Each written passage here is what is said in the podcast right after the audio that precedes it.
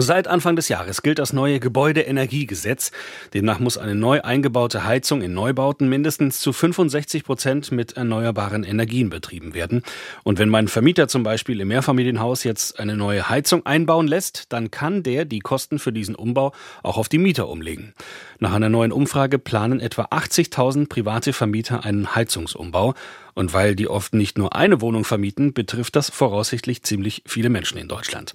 Was ich als Mieter dabei beachten muss, darüber habe ich mit Saidi Solilato gesprochen, Chefredakteur beim Geldratgeber Finanztipp. Wie viel Prozent der Umbaukosten kann ein Vermieter denn auf seine Mieter umlegen?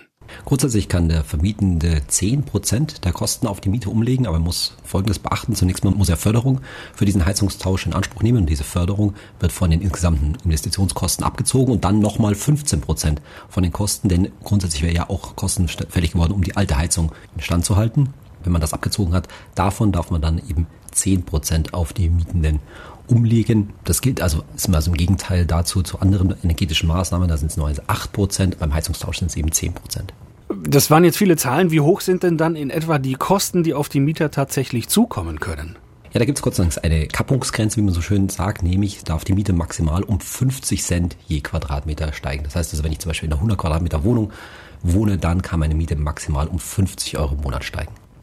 Jetzt haben wir gerade schon über 10 Prozent gesprochen, die der Vermieter auf den Mieter umlegen kann. Gelten diese 10 Prozent denn auch, wenn neben der Heizung noch andere energetische Sanierungsmaßnahmen gemacht werden? Also kann mein Vermieter für beides zusammen sozusagen 10 Prozent umlegen? Ja, tatsächlich nicht ganz, sondern da gelten dann die 8%. Das heißt, er kann 10% der Kosten für den Heizungstausch umlegen und dann nochmal 8% für andere energetische Maßnahmen. Und da gilt eine Grenze von so 2 bis 3 Euro je Quadratmeter. Das heißt, es kann um 50 Cent je Quadratmeter für die Heizung steigen und dann nochmal obendrauf 2 bis 3 Euro pro Quadratmeter für, sage ich mal, eine Dachsanierung oder andere Sanierungsmaßnahmen. Wenn mein Vermieter jetzt eine Wärmepumpe neu einbauen lässt, die haben ja ganz bestimmte Kriterien, wann sie klimafreundlich sind und vor allem auch effizient genug. Kann oder muss ich da als Mieter auch mit draufschauen oder muss ich mich da einfach auf meinen Vermieter verlassen?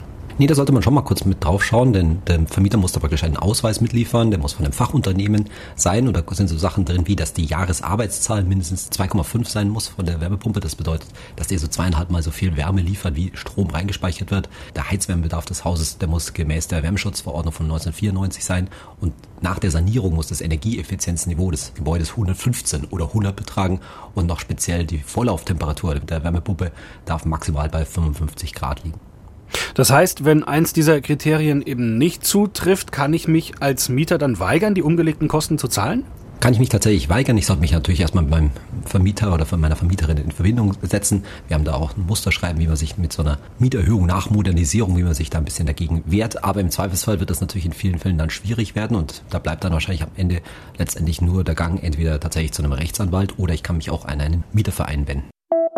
Die interessantesten Interviews zu den spannendsten Themen des Tages. Das ist SWR aktuell im Gespräch. Jetzt in der ARD Audiothek abonnieren.